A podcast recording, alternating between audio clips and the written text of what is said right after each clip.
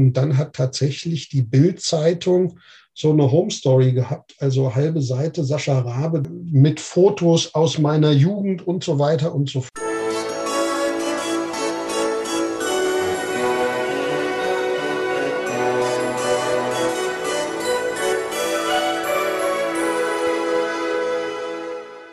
Hallo und herzlich willkommen. Mein Name ist Marco Peterson und ich begrüße Sie zu einer neuen Folge des Königsmacher Podcast, dem Podcast der Versicherungsbranche mit dem Besten von heute für die Besten von morgen. Mein heutiger Gast war mit 31 Jahren Deutschlands jüngster Bankdirektor, hat dann noch einmal einen Neustart gewagt, ist bei der DVAG eingestiegen und gehört heute zu Deutschlands erfolgreichsten Vermögensberatern. Die Rede ist von Sascha Rabe. Hallo Sascha, schön, dass du da bist. Hallo Marco und äh, herzlichen Dank für die Einladung. Ich freue mich sehr auf deine Community und auf deine Fragen. Bevor wir jetzt aber gleich zu den Fragen kommen, noch eine ganz kurze Anmerkung von mir vorab. Denn ich weiß natürlich um die Kontroversen in der Branche und ich weiß, dass sich wahrscheinlich der ein oder andere aufregen wird. Wie kann es denn sein, dass ich hier auch Struckis einlade? Das sind die ganz Bösen. Aber ähm, das war eine ganz bewusste Entscheidung von mir. Denn mir geht es da genau wie den ganzen Kunden da draußen, mir ist es vollkommen egal, ob jemand ein Makler, ein Ausschließlichkeitsvermittler oder jemand aus dem Strukturvertrieb ist. Das interessiert die Menschen nicht.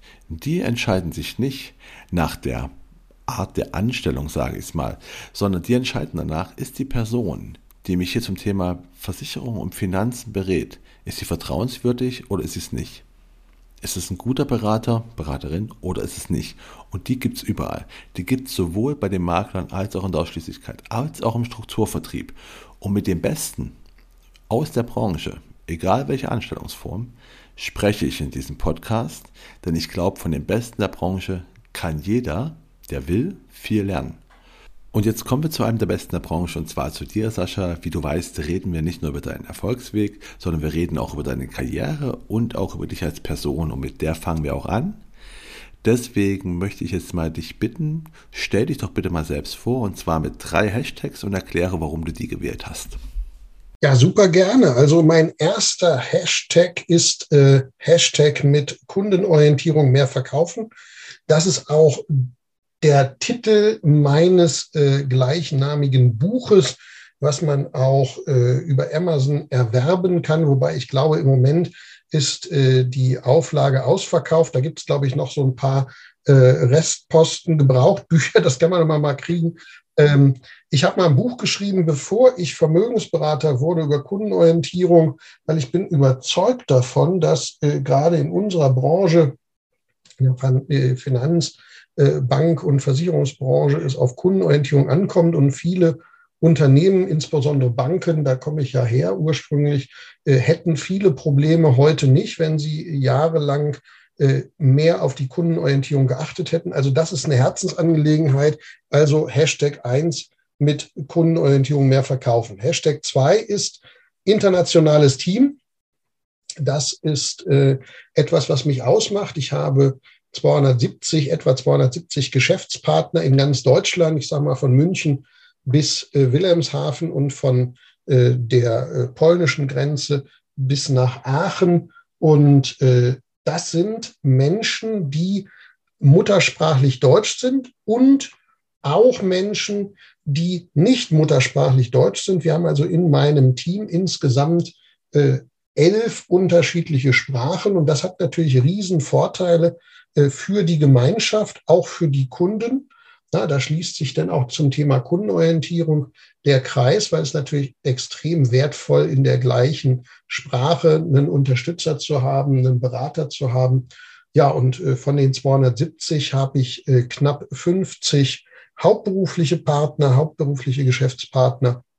Das andere sind dann die nebenberuflichen und Tippgeber, die zu meinem Team dazugehören. Und ja, der dritte Hashtag, das ist vom Bankdirektor zum Vermögensberater. Und äh, tatsächlich ist es so, ich war, bevor ich Vermögensberater wurde, äh, neun Jahre Direktor verschiedener Banken, davor noch sechs Jahre Filialleiter. Also bevor ich Vermögensberater wurde, insgesamt 15 Jahre Führungserfahrung. Äh, davor war ich mal bei einer Investmentbank. Davor war ich mal in der Zentrale einer großen oder damals großen Deutschen Bank im Bereich Kreditrisikomanagement. Also insofern im Bereich Bankinvestment, ähm, aber auch im Bereich äh, Versicherung und Vorsorge habe ich schon eine Menge gesehen, bevor ich Vermögensberater wurde. Und jetzt äh, habe ich ja quasi die gezeigt, den Weg vom Bankdirektor zum Vermögensberater. Äh, dazu kommen wir gleich nochmal ein bisschen ausführlicher, aber ich finde das eine sehr spannende Geschichte. Jetzt sind wir aber noch ein bisschen äh, in, der, in der Kennenlernphase, sage ich mal. Und zwar äh, wollen wir dich ja noch kennenlernen. Deswegen die zweite Frage ist, wenn du ein Emoji wärst, welches wärst du und warum?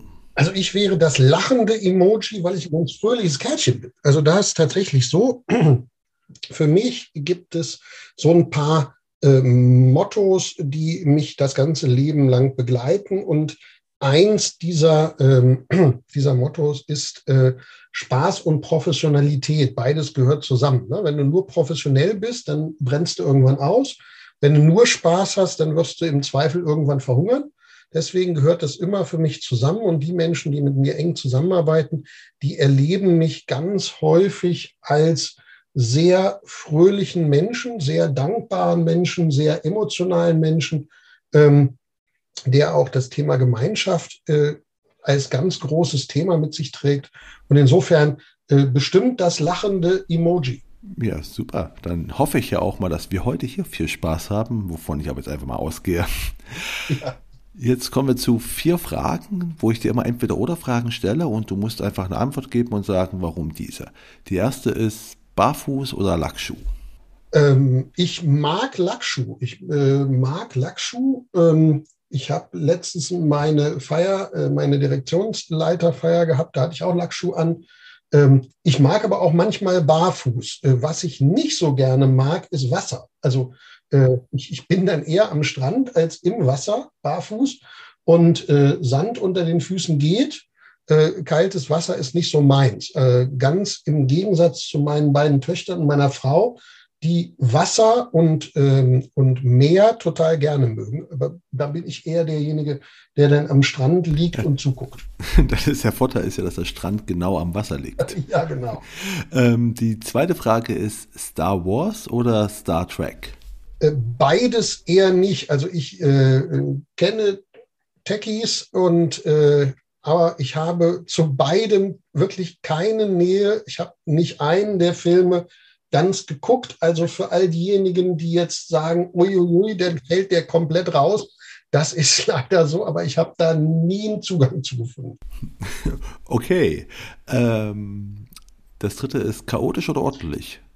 oh, ich bin ordentlich, weil ich, äh, weil ich es muss. Und wenn ich es nicht muss, bin ich unglaublich gern chaotisch. Also in meiner äh, Position ist es notwendig, dass ich bestimmte Strukturen auch einhalte. Ich habe eine Verantwortung auch für ein großes Team. Ähm, äh, insofern auch für, für meine Kunden. Insofern dürfen die von mir erwarten, dass ich maximal professionell an der Stelle bin. Ich habe da natürlich auch Unterstützung. Ich habe ein wirklich exzellentes äh, Backoffice, äh, Menschen, die da für mich arbeiten, die sehr, sehr gut sind. Und immer dann, wenn es nicht notwendig ist, im privaten Umfeld, wenn wir im Urlaub sind oder auch wenn ich mit meinen Geschäftspartnern gemeinsam auf Reisen bin, dann lasse ich super gern die Dinge auch laufen, lasse super gern die Dinge auch im Flow und dann darf es auch gern mal chaotisch sein und dann kommt es auch nicht auf eine Stunde an, äh, dann darf alles so ein bisschen fließen. Okay, dann zur letzten Frage und zwar, welche Fähigkeit hättest du lieber, unsichtbar sein oder Gedanken lesen? Ach, ich finde mich ganz prima. Also insofern mag ich das, dass die anderen mich auch sehen. Also ähm, manch einer würde sagen, ich bin jemand, der mag gern Bühne. Wenn ich mir jetzt vorstelle, ich mag Bühne und bin dann unsichtbar, das passt nicht so richtig. Insofern Gedanken lesen finde ich schon ganz charmant. Ähm, und äh, dass die Menschen mich sehen können, finde ich auch charmant. Ich poste ja auch dreimal am Tag über alle sozialen Kanäle.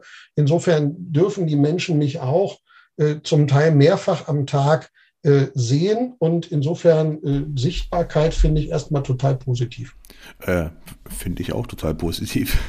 Ähm, kommen wir jetzt mal ein bisschen zu, zu, deinem Leben. Du hast ja schon selbst erwähnt, ich habe es auch schon gesagt, du hast ja eigentlich schon zwei Karrieren hinter dir. Und ich finde das ja Ja, suspekt nicht, aber denke mir so, boah, wie, wie straight ist der denn bitte? Und äh, da ist halt die Frage, hast du eigentlich schon als Kind gewusst, was du werden wolltest? Wolltest du immer schon Banker sein oder was wolltest du werden? Ich, ich wollte Anwalt werden. Ich wollte Anwalt werden. Ähm, mein Vater hat verschiedenste Berufe ausgeübt. Bevor er in Pension gegangen ist, war er in der Justiz und diese äh, Branche hat auf mich einen totalen Reiz ausgeübt und ich wollte Anwalt werden. Und ähm, dann war ich in der Schule eher mittelmäßig. Ich habe auch ein ziemlich mittelmäßiges Abitur. Und äh, dann haben meine Eltern damals gesagt, du willst du nicht doch lieber eine Ausbildung machen, anstatt zu studieren. Da habe ich gesagt, das, ja, kann ich mir grund, grundsätzlich vorstellen. Und dann habe ich mich entschlossen, habe gesagt, ich schreibe jetzt mal ein paar Banken an, die ich ganz spannend finde und wenn die mich nehmen, mache ich da eine Ausbildung. Und wenn nicht, studiere ich.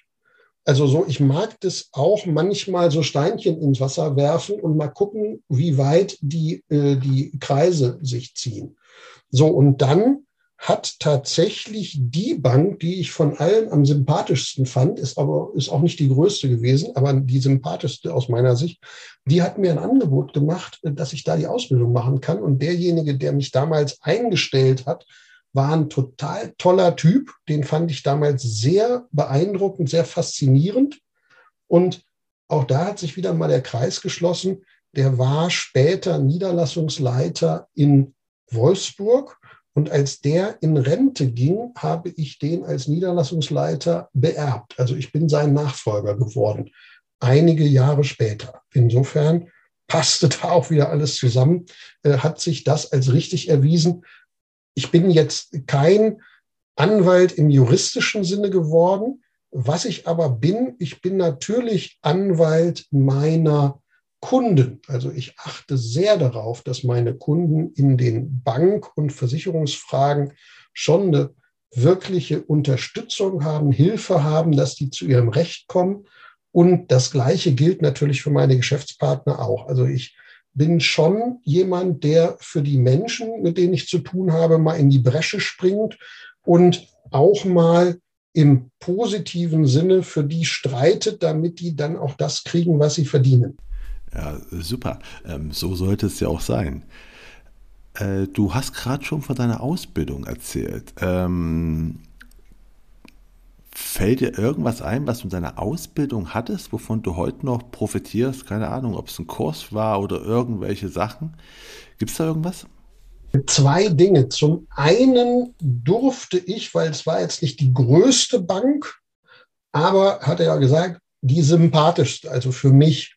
Und weil das so eine sympathische Bank war, hatte ich unglaublich viel Chancen, Dinge zu erleben und zu lernen, die andere Mitauszubildenden von anderen Banken gar nicht lernen konnten. Also beispielsweise habe ich die Möglichkeit gehabt, das Firmenkundengeschäft äh, im Detail zu erleben und bin mit zu großen und äh, mittleren und größeren Firmen rausgefahren. Ich konnte das institutionelle Geschäft erleben. Das heißt, äh, damals war das eine Bank, die war Marktführer im Bereich von Pensionskassen und Stiftungen und ich konnte dort Dinge miterleben, was in den meisten Großbanken gar nicht möglich ist und in kleinen Sparkassen und Volksbanken gibt es diese Bereiche gar nicht.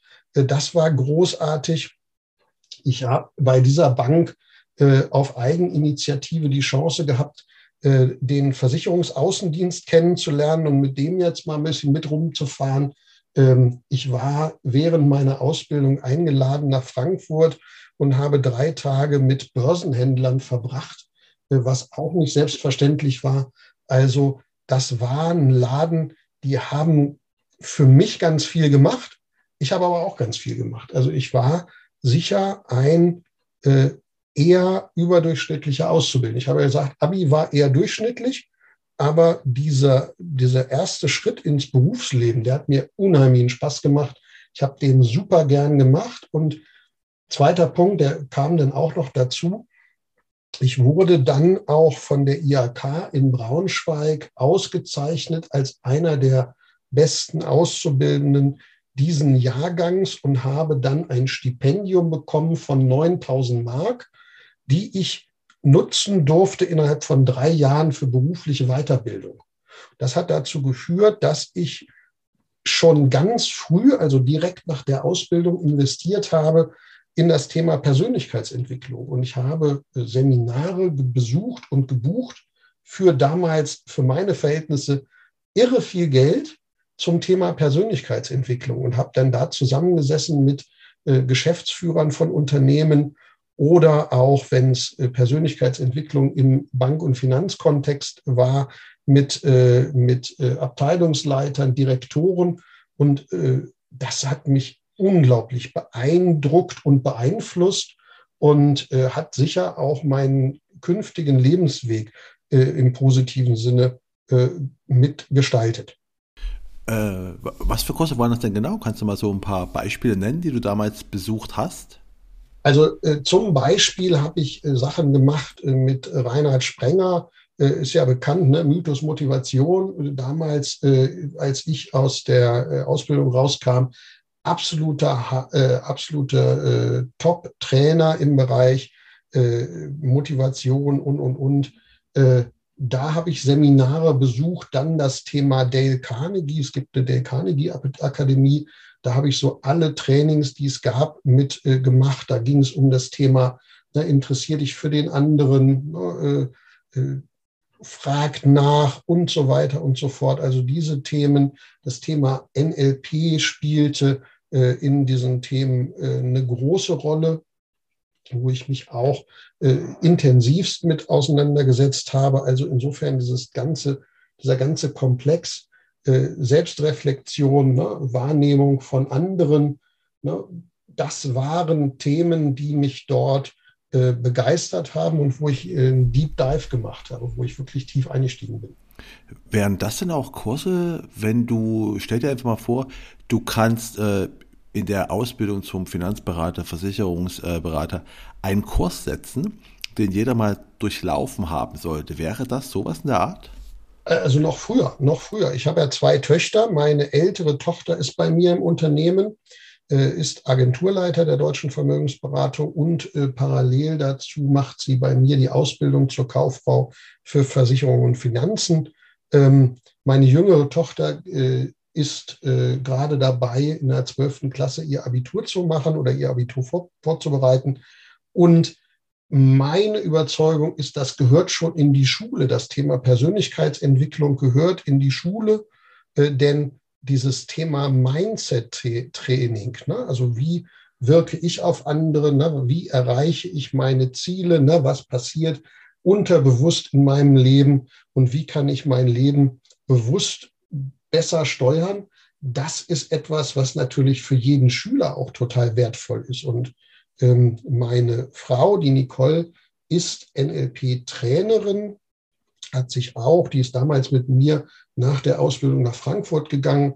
Und äh, also insofern, wir kennen uns viele, viele Jahre schon, äh, sind auch viele Jahre schon äh, zusammen, auch über 20 Jahre verheiratet. Und die Nicole ist NLP-Trainerin. Und so kriegen meine Töchter natürlich ganz früh auch dieses Thema Persönlichkeitsentwicklung mit. Ich höre aber auch von meinen äh, Töchtern, es wäre gut, wenn sowas auch mal in der Schule passieren würde, weil da äh, passiert viel Fachliches. Aber so das Thema, was passiert zwischen äh, den beiden Ohren oder hinter den Augen, da wird wenig drüber gesprochen. Ähm, ja, stimmt, das kann ich mir auch gut vorstellen. Vielleicht so als Ergänzung für die Schule äh, kann das schon Sinn machen. Ähm, du hast gerade schon davon geredet, dass du nach der Ausbildung nach Frankfurt gegangen bist und ich habe in der Einleitung schon erwähnt, dass du ja zwei Karrieren schon gemacht hast. Die erste war in der Bankenbranche auch sehr erfolgreich. Du bist Deutschlands jüngster Bankendirektor gewesen. Und ich vermute mal, dafür musstest du einiges tun. Das war nicht einfach nur hier ich schreien, als die Stelle frei war. Erzähl doch mal, was du so getan hast. Wie, wie, wie bist du das geworden? Was hast du gemacht?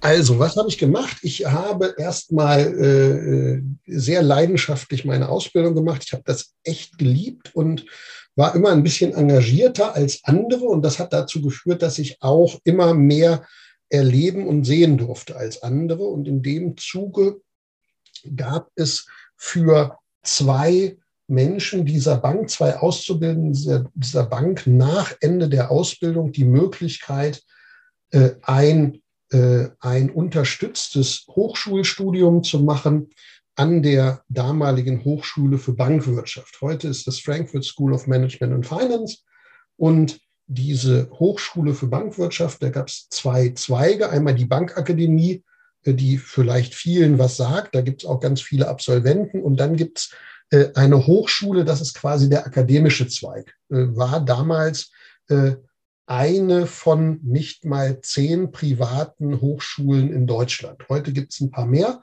Damals war das ganz, ganz selten und zwei Auszubildenden dieser Bank wurde die Möglichkeit gegeben, ein solches Hochschulstudium zu machen. Und wir durften dann während der Studienphase äh, Praxiserfahrung in der Bank machen. Und äh, das war quasi in Frankfurt. Ich bin nach Frankfurt gegangen, habe dann im Kreditrisikomanagement als Referent äh, Risk Management äh, gearbeitet und habe dann studiert, habe dort meinen Diplom-Betriebswirt gemacht zu einer Zeit, da gab es noch kein Bologna, also kein Bachelor, kein Master, sondern Diplom-Betriebswirt, wie das früher in Deutschland so war. Und dann habe ich die Chance bekommen, im Ausland zu studieren und im Ausland zu arbeiten. Und da hat es mich nach Frankreich verschlagen. Ich habe dann an der Universität in Caen, nicht zu verwechseln mit Cannes, Cannes ist ganz unten in Frankreich, Cannes und Nizza. Und Caen ist ganz oben. Ne? Man kann von da aus nach England gucken. Und äh, also in der schönen Normandie, äh, tolle Landschaft, wunderbare, äh, wunderbarer Landstrich. Äh, und da gibt es eine Universität und die haben eine sehr, sehr äh, hochwertige Fakultät für das Thema Bank, Versicherung und Investment. Und da habe ich dann auch nochmal studiert und da habe ich dann mein Maître Ingenieur en Ingénierie de la Banque, Finance et l'Assurance gemacht. Ich habe das wahrscheinlich nicht richtig ausgesprochen. Für jeden, der frankophil ist, ist er auch schon ein paar Jährchen her, aber äh, der ist vergleichbar heute mit einem Master of Finance. Also den habe ich dann auch noch gemacht, also äh, studiert, zwei akademische Abschlüsse einen in Deutschland, einen in Frankreich, habe dann in Frankreich, in Paris gearbeitet für die Credit Lyonnais Asset Management, eine Kapitalanlagegesellschaft, eine der damals größten französischen Banken. Die gibt es heute nicht mehr, die ist mittlerweile aufgekauft worden und habe dort mal erlebt, wie Investmentgeschäft auf hohem Niveau passiert. Bin dann zurück nach Deutschland und dann war so die Frage, mache ich weiter im Bereich Investment, vielleicht Kreditrisiken. Ja, damals gab es noch kein Basel II, damals gab es noch keine Subprime-Krise. Und das wäre auch eine Möglichkeit gewesen, dort in dem Bereich. Damals haben wir mal angefangen, Kreditpakete zu packen und die zu verkaufen. Also alles, was man denn später 2008, 2009 erlebt hat mit dem Zusammenbruch des, äh, des Finanzwesens. Äh, da habe ich quasi die Anfänge miterlebt, wie man Kreditrisiken zusammenfasst und dann, äh, dann auch als Investmentanlage verpackt und verkauft. Das habe ich dann nicht gemacht, weil ich wollte wieder irgendwann zurück nach Norddeutschland. Dann habe ich mal mit einem Professor von mir gesprochen, habe gesagt, Mensch, wenn ich jetzt im Investmentbereich bleibe, kann ich das auch außerhalb von Frankfurt? Sagt er selbstverständlich, London und New York das war dann auch wieder weiter weg als Norddeutschland. Und dann habe ich gesagt, okay, was sind die Alternative? Sagt er, ist relativ einfach. Dann musst du Führungskraft werden, irgendwann mal Bankdirektor, dann äh, ist das auch fein. Aber Investmentbanking außerhalb von Frankfurt in Deutschland passiert definitiv nicht. Habe ich verstanden. Und dann habe ich äh, mit unserem Vorstand gesprochen und habe dann äh, den Wunsch geäußert, äh, doch wieder ins Privatkundengeschäft äh, einzusteigen und ja, dann habe ich eine kleine Filialleitung Vertretung gemacht, so als jüngster Filialleiter dieser Bank. Äh, alle Mitarbeiter waren alle sehr viel älter als ich. Äh, Vertretung insofern auch, äh, eigentlich sollte ich stellvertretender Leiter werden. Ähm, aber irgendwie zwei Wochen nachdem ich dort eingestiegen bin, ist die äh, Filialleiterin dieser sehr großen Filiale dann äh, erkrankt und auch nicht wiedergekommen. Und dann hatte ich irgendwie die größte Filiale in Frankfurt in der Verantwortung, obwohl ich eigentlich keine Ahnung von Privatkundengeschäft hatte, außer dass ich selber ein Konto und eine Kreditkarte hatte. Äh, was ich aber hatte, ist äh, viel Engagement, viel Kraft und was mir gelungen ist, ist die Mitarbeiterinnen und Mitarbeiter für mich zu gewinnen, obwohl die zum Teil doppelt so alt, ich glaube, einer war auch dreimal so alt wie ich, äh, dann äh, für mich zu gewinnen. Das ist gelungen und deswegen haben die einen unglaublichen Job gemacht. Wir hatten Riesenspaß. Diese Filiale ist dann auch ganz erfolgreich gewesen, obwohl ich als Führungskraft erst in diese, äh, in, in diese Rolle reinwachsen musste. So, das habe ich ganz gut gemacht. Dann bin ich äh, Filialleiter geworden, dann nicht mehr in Frankfurt, weil Ziel war ja irgendwann mal nach Norddeutschland zurück. Dann bin ich äh, Filialleiter in Hamburg-Altona geworden, eine kleine Filiale, ist dann auch gut gewesen, sind die, äh, sind die äh, verantwortlichen Führungskräfte auf mich aufmerksam geworden. Dann bin ich Niederlassungsleiter geworden, desjenigen, der mich ursprünglich mal als Auszubildender eingestellt hat in Wolfsburg. Und dann bin ich Direktor geworden dieser Bank in Hannover, Marktgebiet Hannover, fünf Filialen, etwa 70 Mitarbeiter. Und dann hat tatsächlich die Bild-Zeitung so eine Home Story gehabt, also halbe Seite Sascha Rabe, Deutschlands jüngster Bankchef. Ähm, und äh, so äh, mit Fotos aus meiner Jugend und so weiter und so fort. Also insofern äh, ganz spannende Geschichte, hat Riesenspaß gemacht. Ich habe auch als Direktor der SEB in Hannover ein paar sehr, sehr spannende Geschichten gemacht. Also ich war sehr präsent in der Presse, äh, habe sehr engagiert äh, auch dort ähm, die Bank im Markt äh, positioniert und das hat dann auch wieder dazu geführt, dass dieser Bereich sehr viel erfolgreicher war als andere Bereiche innerhalb dieser Bank. Das war gut. Und dann hat mich, gab es ein paar Vorstandswechsel und äh, dann gab es irgendwann einen Vorstand, äh, der hat dann äh, mich gebeten, weil ich auch eine Nähe hatte. Eine unserer wichtigsten Vertriebspartnerunternehmen war die Deutsche Vermögensberatung. Insofern, ich habe viel auch dort mit Vermögensberatern gearbeitet, die uns Baufinanzierung vermittelt haben. Und weil ich eine Nähe zu diesem Geschäftsfeld hatte, hat mich dann der damalige Vorstandsvorsitzende gebeten, einen mobilen Vertrieb aufzubauen für diese Bank. Das habe ich dann auch gern gemacht ähm, und habe dann gemeinsam mit dem Geschäftsführer dieser Firma, der SEB Financial Services, einen mobilen Vertrieb aufgebaut. Wir haben mal gestartet mit zwei Mitarbeitern und haben dann innerhalb von bisschen über zwei Jahre auf 150 Mitarbeiter äh, das aufgebaut und ausgebaut und dann kam die besagte Finanzmarktkrise und dann hat die SEB in Schweden entschieden, dass wir keine Mitarbeiter mehr einstellen dürfen und zwar weltweit nicht. So, und das ist grundsätzlich erstmal vernünftig.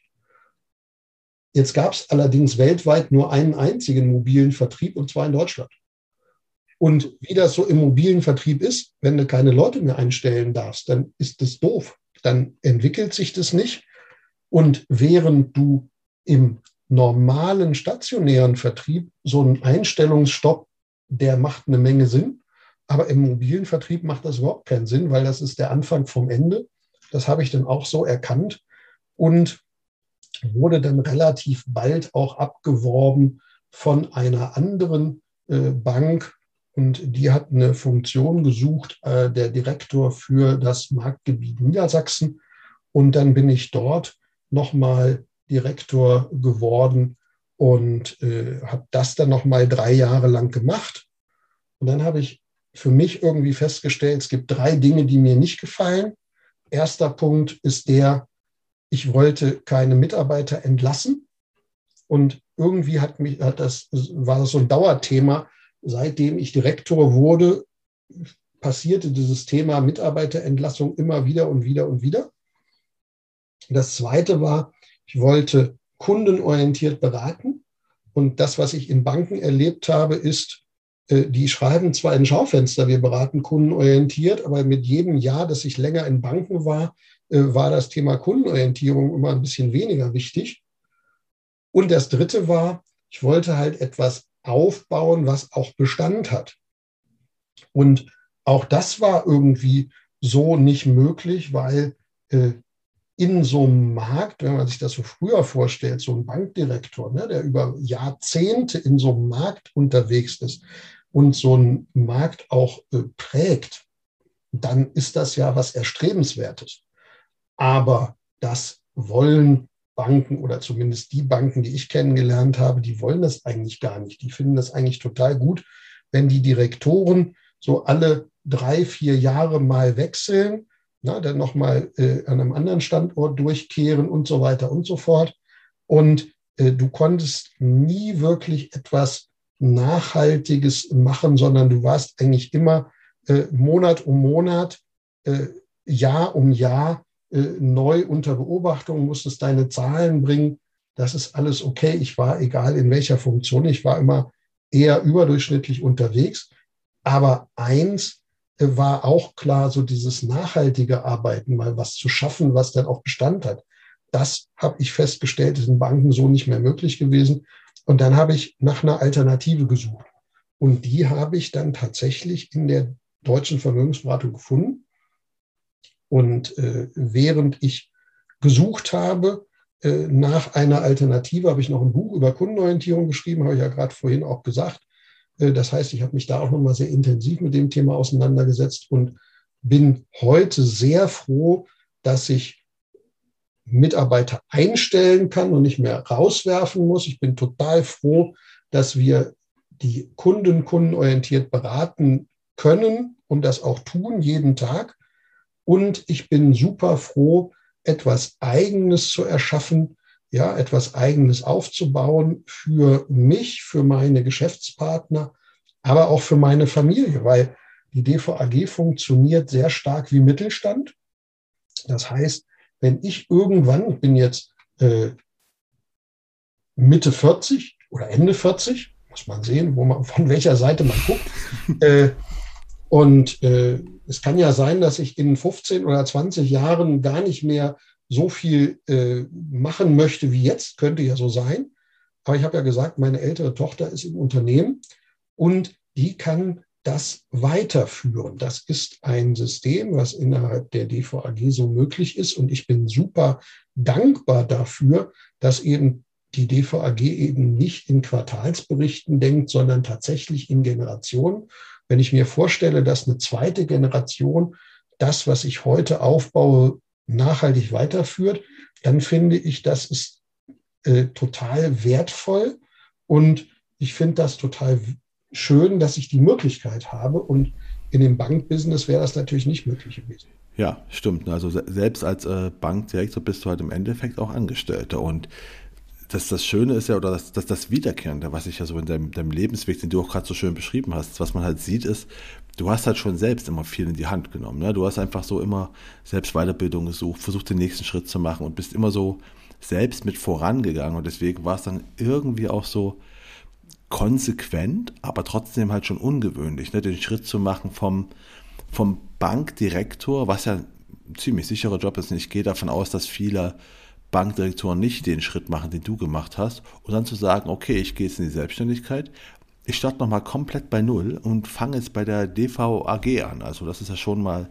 sehr ungewöhnlich.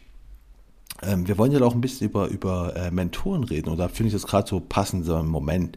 Äh, Gibt es denn irgend so Mentoren, wo du sagst, der hat so beim Einstieg bei der DVAG dir so geholfen irgendwie? Also da ist es tatsächlich so, äh, ich habe alle Bücher vom Dr. Pohl gelesen. Übrigens auch die, die er äh, geschrieben hat, äh, als er noch nicht so äh, präsent war. Also es gibt ja die neuen Bücher mit dem Hugo Müller-Fock. Äh, es gibt aber auch die in den 80er Jahren, die er in den 80er Jahren geschrieben hat oder Ende der 70er Jahre, die habe ich auch alle gelesen. Und das ist ein Mensch, den habe ich äh, auch kurz persönlich kennengelernt, ähm, der eine unglaubliche Aura hat. Ist allerdings vielleicht ein bisschen vermessen zu sagen, das sei ein Mentor, weil dazu haben wir einfach zu wenig Zeit miteinander verbracht, zu wenig persönliche Zeit. Aber alles, was aus den Büchern spricht, alles das, wie ich ihn persönlich dann auch erlebt habe, äh, das ist außergewöhnlich. Ich kann mich an eine Situation erinnern. Wir waren, meine Frau und ich, wir sind in Portugal eingeladen gewesen in einem der, in einem der Hotels der Villa Vita Gruppe, äh, saßen dort auf so einem kleinen Platz und ich sah den Dr. Pohl in einem Business-Meeting und dann unterbrach er sein Business-Meeting kurz, kam auf uns zu drückte uns die Hand und sagte, er ist sehr froh, dass wir da sind. Und ich habe gerade erst angefangen gehabt. Ich war da noch nicht so lange. Und äh, hat so gesagt, er ist ganz toll, dass wir da sind und äh, viel Erfolg weiterhin. Und äh, ich fand das so herzlich, besonders und wertschätzend.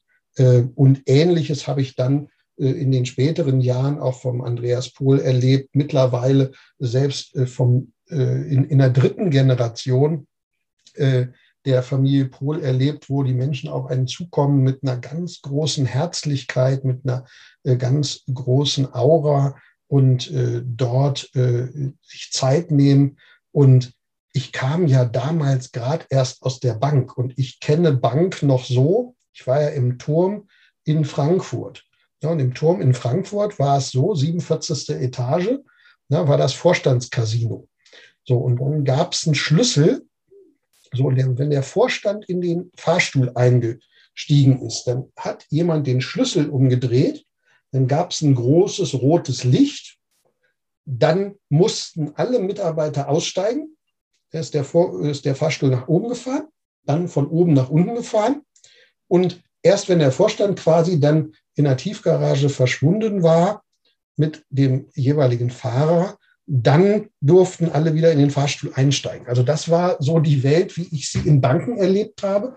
Also Vorstand total unnahbar bis hin zum Milliardär und äh, Gründer des Europas größten Finanzvertriebes, der auf dich zukommt, dir die Hand auf die Schulter legt, dir die Hand gibt, dich anguckt und sagt, schön, dass du da bist. Also das war so großartig, was ich da an Wertschätzung und äh, und Aura erlebt habe, das ist schon besonders. Also insofern Mentor ist vielleicht ein bisschen viel gesagt. Jemand, dem ich unbedingt nacheifern möchte. Ich würde auch gern mal so eine Aura verströmen. Da ist sicher der Dr. Pohl und der Andreas Pohl diejenigen, die man da äh, oder die ich da äh, als allererstes äh, nennen will und nennen werde. Ansonsten äh, habe ich ganz viele, viele äh, Vermögensberaterkollegen, auch Direktionsleiterkollegen gehabt, auch zu einer Zeit, wo ich selber noch gar kein Direktionsleiter war, die mir geholfen haben, die mich unterstützt haben, die mir äh, Tipps gegeben haben. Das ist ein Stück weit auch Kultur in dem Unternehmen, nämlich dass man sich gegenseitig unterstützt, dass wir uns nicht als Konkurrenten sehen, sondern dass wir uns als äh, familiäre Berufsgemeinschaft sehen, die sich gegenseitig unterstützt. Das fand ich schon außergewöhnlich. So, und ähm, auch da vielleicht mal eine kleine Anekdote. Äh, ich kannte ja äh, viele Vermögensberater aus meiner Funktion als Direktor der SEB Bank, weil das waren die wichtigsten Baufinanzierungsvermittler damals äh, für, mein, für, für meinen Marktbereich.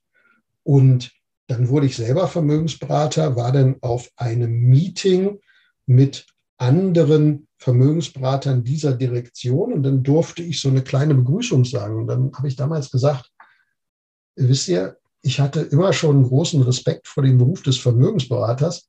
Jetzt, wo ich ihn selber ausübe, ist der Respekt nochmal deutlich gestiegen, weil erst jetzt kann ich ermessen, wie schwierig das Ganze ist. Und das hat dazu geführt, dass viele Kollegen auf mich zugekommen sind und mir ihre Hilfe und Unterstützung angeboten haben. Und es war ganz großartig. Es gab aber auch andere Banker, die mal zur DVAG gekommen sind und die in einer ähnlichen Situation gesagt haben, das ist ja super, jetzt bin ich da und jetzt zeige ich euch mal, wie das Ganze funktioniert. Die haben die Unterstützung nicht gekriegt. Die sind noch nicht da. Ja, total überraschend. Ne? Das ist halt so, ja, erkennt man, dass noch die Leute dann sagen, dir hilft ja keiner. Genau. Aber es ist halt die Sache mit dem, wie du in den Wald reinrufst, ne? Absolut.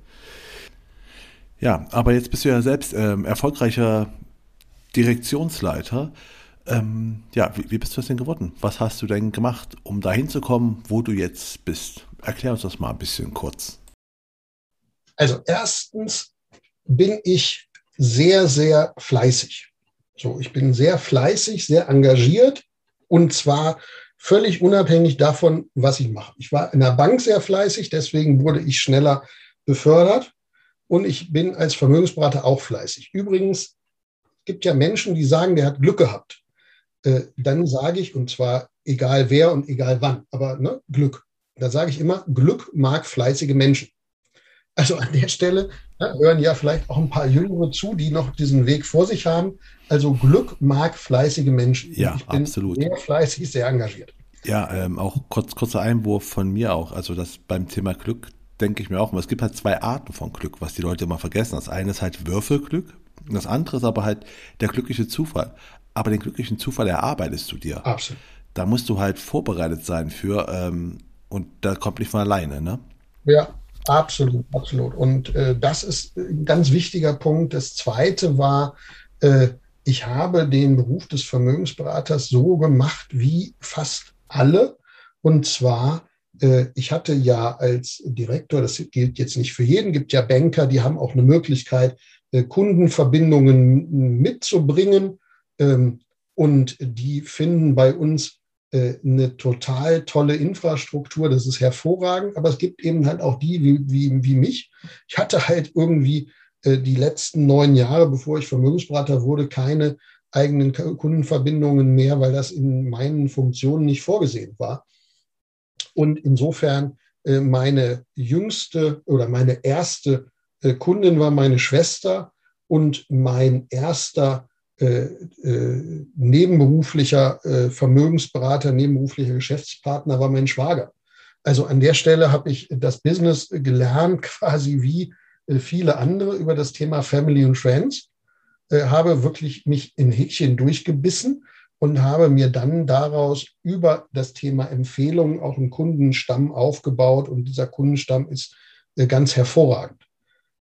Aber ich habe auch festgestellt, dass das schwierig ist und dass wir äh, da draußen im Markt eine Menge ganz hervorragend ausgebildete Menschen haben, Banker, aber auch andere, die BWL studiert haben, die äh, Jura studiert haben, die auch äh, ein tolles Mindset haben, völlig egal, ob die studiert haben oder nicht. Also ganz tolle Menschen.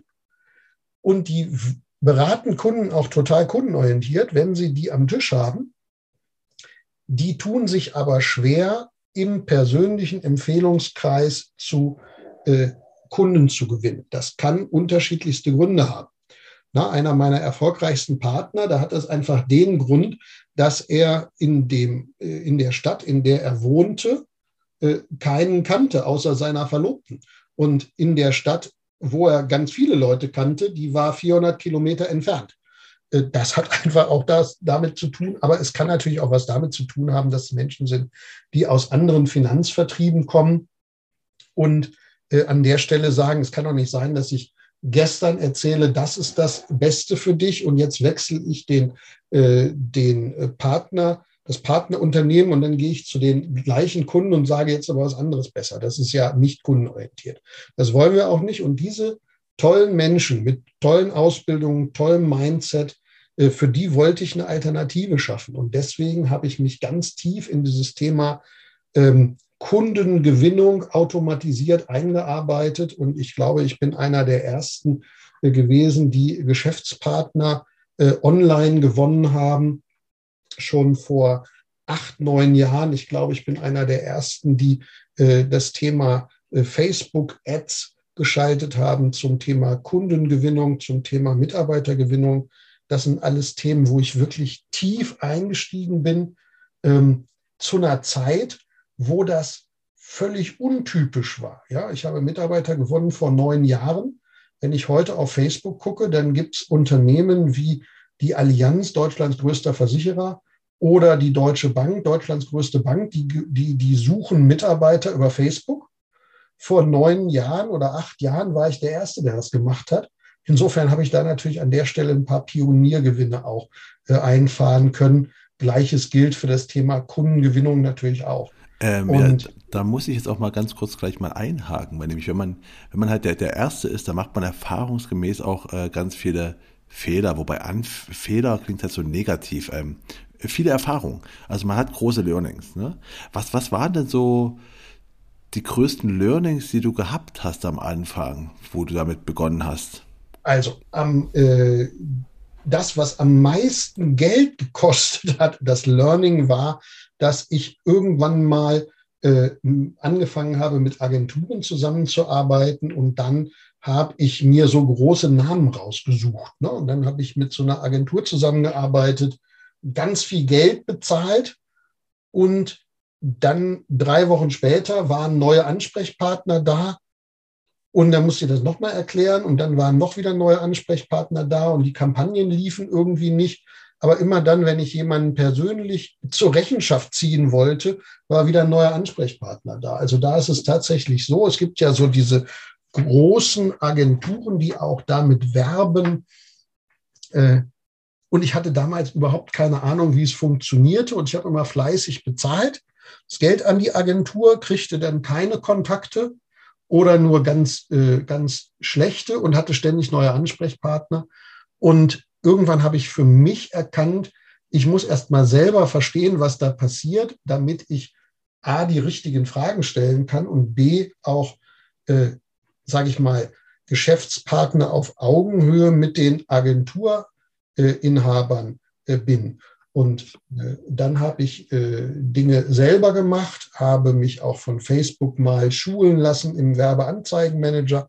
Die haben das angeboten, wenn du einen bestimmten Adspan hattest, dann haben die dich online gecoacht und dir online gezeigt, wie es funktioniert und so weiter und so fort. Also es war alles, das, das hat dann funktioniert. Ich bin dann tiefer eingestiegen Irgendwann habe ich dann wieder mit Agenturen zusammengearbeitet, aber auf einem ganz anderen Level, auf einem ganz anderen Niveau, weil ich mittlerweile wusste, wie es geht. Und äh, habe dann gesagt, ich source ein paar Dinge out. Einfach deshalb, weil ich mich natürlich auf meinen Beruf als Vermögensberater, als Führungskraft innerhalb der DVAG konzentrieren will. Und ich wollte ja nicht Marketing, Social Media Marketing Manager sein, sondern ich wollte ja äh, Direktionsleiter äh, werden. Und äh, deswegen habe ich dann wieder mit Agenturen zusammengearbeitet, aber beim zweiten Anlauf mit sehr viel mehr Professionalität als beim ersten Mal. Und heute ist es so, dass viele Kolleginnen und Kollegen innerhalb der DVAG auch mich fragen und ich habe da eine Chance, ein bisschen was zurückzugeben.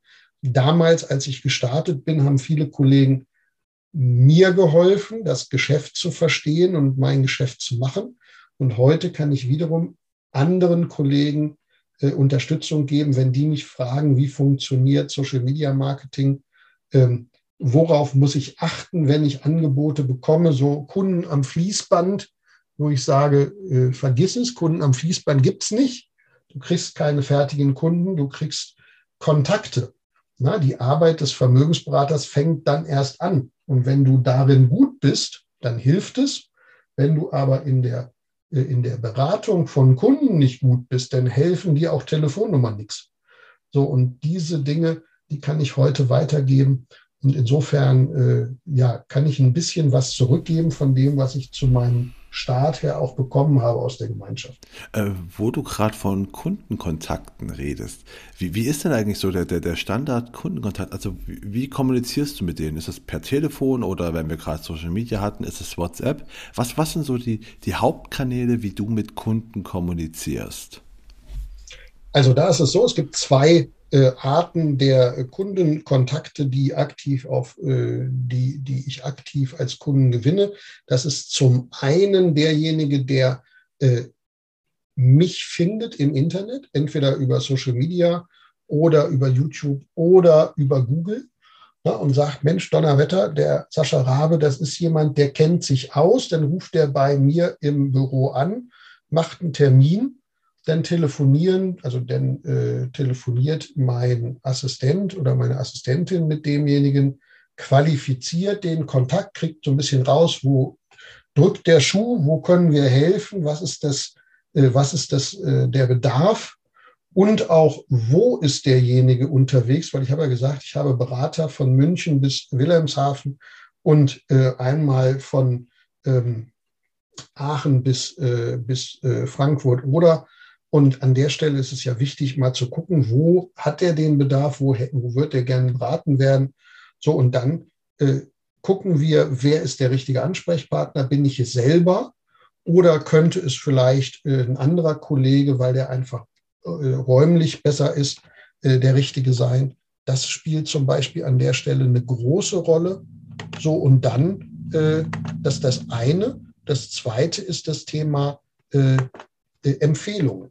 Das heißt, wenn ich einen Kunden habe, der ist zufrieden, der ist vielleicht sogar darüber hinaus, der ist begeistert, dann kriege ich aktiv Empfehlungen. Das heißt, die Menschen äh, sagen, Mensch, der Sascha Rabe, das ist eine Koryphäe in dem, was er tut. Äh, der sollte dich mal kennenlernen und dann kriege ich von meinen Kunden eine Telefonnummer und dann rufe ich die an, die Empfehlungen, dann sprechen wir erstmal und dann äh, passieren die Beratungen häufig äh, face-to-face. Also eine Beratung online geht. Das ist gut, ist insbesondere auch gut gewesen während der Lockdown-Phasen.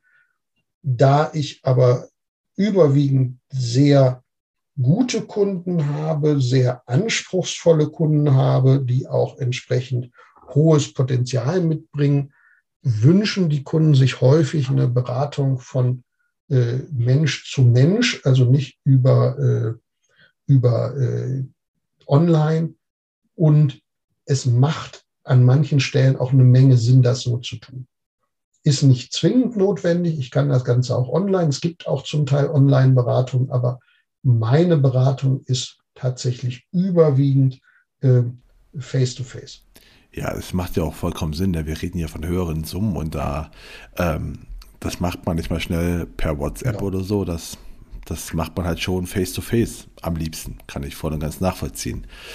Ähm, wenn ich es richtig in Erinnerung habe, dann bist du aber auch ziemlich schnell gewachsen ne? mit deinen Mitarbeitern, so von deinem Mitarbeiterstamm her. Musstest du da irgendwelche ähm, Strukturen schaffen oder Strukturen verändern, damit du eigentlich mit deinen Mitarbeitern gut zusammenarbeiten konntest? Kannst du uns da mal ein bisschen so Einblick geben?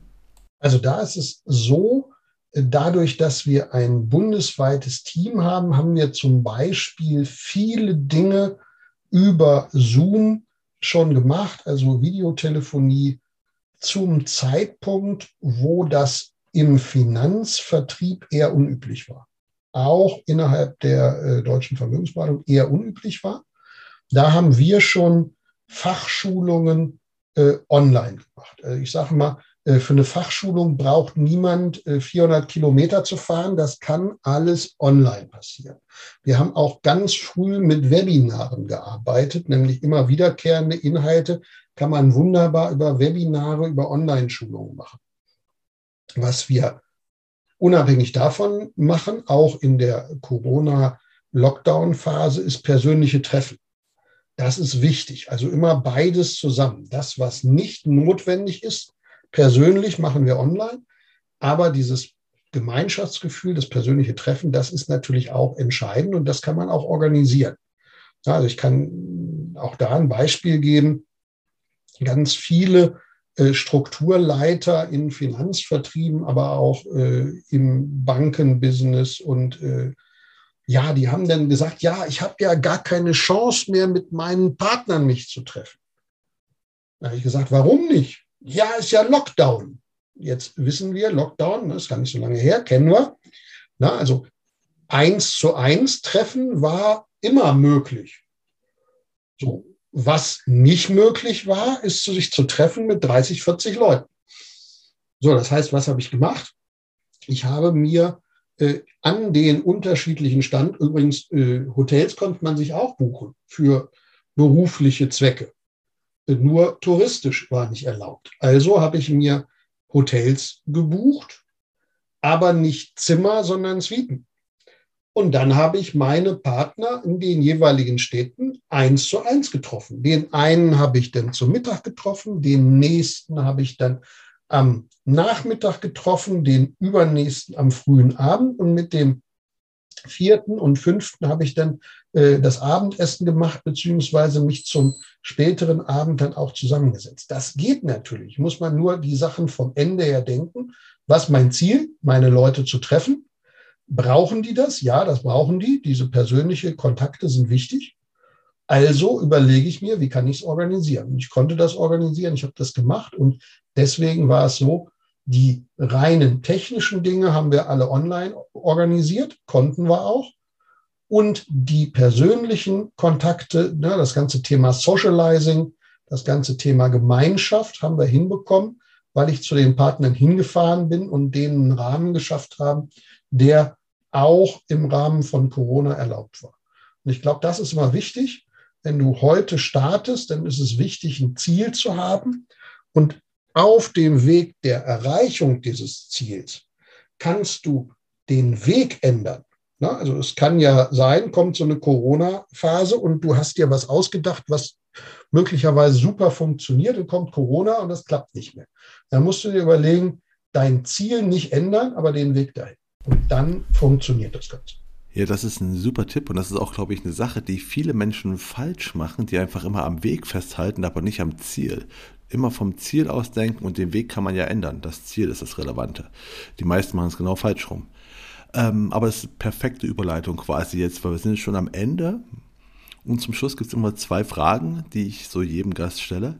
Und die eine Frage ist einfach, was, was war denn so der beste Tipp, der beste Ratschlag, den du am Anfang deiner Karriere bekommen hast, an dem du immer noch festhältst und äh, den du gern weitergeben möchtest? Der wichtigste Ratschlag ist, mehr kundenorientiert zu sein. Das ist das Allerwichtigste. Am Ende des Tages braucht es jemand, der da sitzt, Vertrauen hat und einen Vertrag unterschreibt.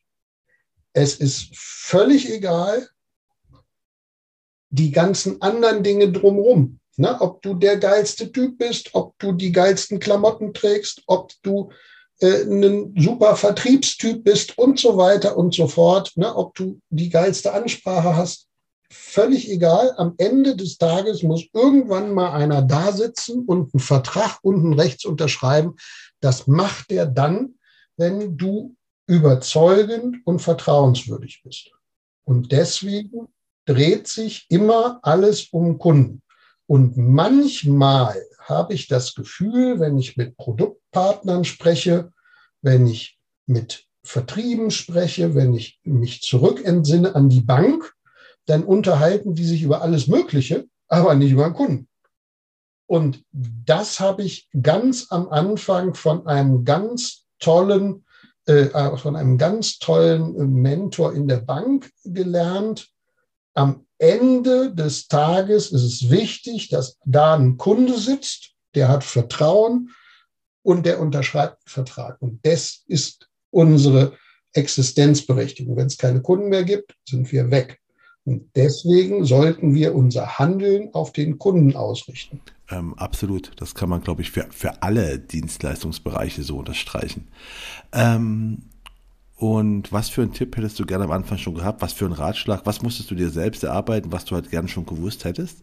Was würdest du heute gern Leuten, die neu einsteigen, mitgeben? So, und da ist es tatsächlich so, ähm, ich gebe das meinen Kindern mit. Und zwar das Einzige, auf das du dich verlassen kannst, bist du selber. Das Einzige, was, worauf du dich beruflich verlassen kannst, bist du selber. Und das spricht, wenn du sicherheitsorientierter Typ bist, dann spricht eine ganze Menge für eine Selbstständigkeit. An der Stelle ist es so, ich war fast 20 Jahre lang Angestellter und ich war 20 Jahre lang echt gut in dem, was ich gemacht habe. Aber am Ende ist es so, egal wie gut du bist wenn deine Bank gekauft wird und der neue Anteilseigner sagt, du bist super, aber dein Bereich ist nicht mehr Core-Business. Und deswegen bauen wir den mal ab. Dann ist es völlig egal, wie gut du warst. Und wenn du Mitte 50 bist und die Bank sagt dir das, dann hast du als Angestellter nahezu keine Chance mehr.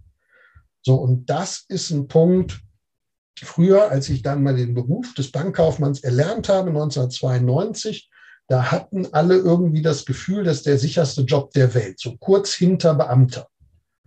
So, und heute wissen wir, die Sparkassen äh, schließen Filialen, entlassen Mitarbeiter, die Volksbanken schließen Filialen, entlassen Mitarbeiter. Die Deutsche Bank und die Commerzbank haben das schon vor einigen Jahren begonnen. Na, ich habe letztens mal gefragt, wie viele Postbankfilialen sind letztes Jahr geschlossen worden. Konnte mir keiner sagen, habe ich gesagt 50. Dann habe ich gefragt, wie viele Postbankfilialen werden 2023 geschlossen. Die alle gesagt, woher, woher wollen wir das denn wissen? Dann hast du eine Glaskugel, habe ich gesagt, auch 50. Ist relativ einfach, steht im Vertrag drin. Also in dem Übernahmevertrag, Kaufvertrag der Deutschen Bank von der Postbank steht drin, die dürfen jedes Jahr 50 Filialen schließen. Haben die auch bisher jedes Jahr gemacht, machen die auch in Zukunft. Also das Thema Filialbanken ist tot und die Menschen, die mal vor 10, 20, 30 oder vielleicht sogar 40 Jahren in der Bank gestartet sind mit der Idee, ich habe einen bombensicheren Arbeitsplatz, die äh, erleben gerade, äh, dass in, den, in der 70. Spielminute die Spielregeln bei einem Fußballspiel geändert werden. Und deswegen glaube ich, wenn du dein eigenes Business machst, was ich nach 20 Jahren jetzt angefangen habe, dann bist du sehr viel weniger abhängig von anderen, sondern sehr stark auf dich selber fokussiert. Und ich glaube, das ist wertvoll. Wenn jemand Bock auf Sicherheit hat, ist die Selbstständigkeit der sicherste Hafen, gerade in der jetzigen Zeit. Und das habe ich früher nicht gewusst. Und das wissen heute, glaube ich, auch ganz viele junge Menschen nicht. Und ich glaube, das müssten wir viel mehr jungen Menschen auch erzählen, dass man natürlich einen starken Partner auch braucht in der Selbstständigkeit, ob das ein starker Kunde ist, ob das ein starker äh, Franchise ist oder ob das ein starker Partner, wie wir es sind, äh, als Vertriebsorganisation ist, das ist klar. Man braucht immer einen starken Partner. Das macht den Einstieg leichter. Aber eins ist klar. Wenn du selbstständig bist, dann hast du die Dinge selber in der Hand und bist nicht abhängig von irgendwelchen internationalen Konzernen. Und wenn du irgendwie aufgekauft bist oder aufgekauft wirst oder eine Welt verändert sich von äh, Hochzins zu Niedrigzins und die Banken sagen, wir müssen ja alles schließen, dann bist du an der Stelle eben nicht mehr abhängig. Und das ist etwas, das wusste ich früher nicht, heute weiß ich es.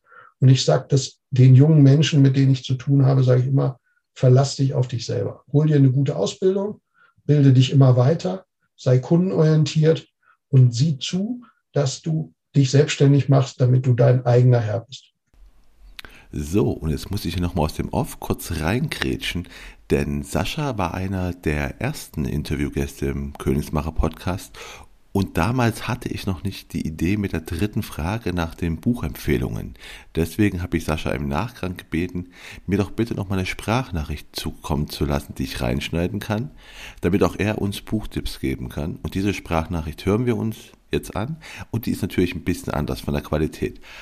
Also, Sascha, welche Buchtipps kannst du uns denn geben?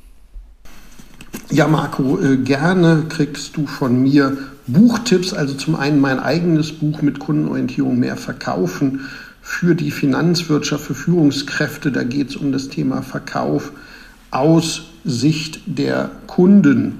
Das zweite Thema ist ein ganz, ganz wichtiges, so ein bisschen den Blick über den Tellerrand von John Strilecki, The Big Five for Life. Super wertvolles Buch. Und das dritte Buch ist ein Buch für Führungskräfte, Extreme Ownership mit Verantwortung führen, was Führungskräfte von den Navy SEALs lernen können, von Willing und Barbin. Tolles Buch, also insofern viel Spaß für deine Community bei diesen drei Büchern. Dann an dieser Stelle nochmal danke für deine Buchtipps, Sascha, und auch Danke, dass du dir die Zeit genommen hast und mein Gast warst. Es hat mir riesen Spaß gemacht. Dir ganz herzlichen Dank, dass du uns, deiner Community, diese Möglichkeit gibt, diesen Content zur Verfügung stellst. Ganz, ganz lieben Dank dafür. Das ist ganz großartig, was du da machst. Und äh, ja, auch nochmal im Rahmen aller Sprecher des Podcastes, aber auch aller, äh, aller Zuhörer, aller Fans deines Podcastes, mach weiter so. Herzlichen Dank dafür. Vielen Dank für die lieben Worte, Sascha. Und wenn Ihnen der Podcast auch gut gefallen hat, dann würde ich mich natürlich unfassbar freuen, wenn Sie ihn auf der Plattform Ihrer Wahl abonnieren und gut bewerten würden. Unabhängig davon, ob Sie es tun oder nicht, hier der Hinweis, auch zur heutigen Folge gibt es ein Gewinnspiel, wo Sie einen goldenen Königsmacherbecher gewinnen können. Welche Frage Sie dafür beantworten müssen, erfahren Sie auf den Social Media Präsenzen von Ass im Ärmel auf Facebook, Instagram und LinkedIn. Und damit verabschiede ich mich von Ihnen. Das war die Königsmacher-Folge mit Sascha Rabe. Mein Name ist Marco Peterson. Ich bin Ihr Ass im Ärmel, wenn es um Social Media und digitale Kommunikation in der Versicherungsbranche geht. Auf Wiederhören. Deutschland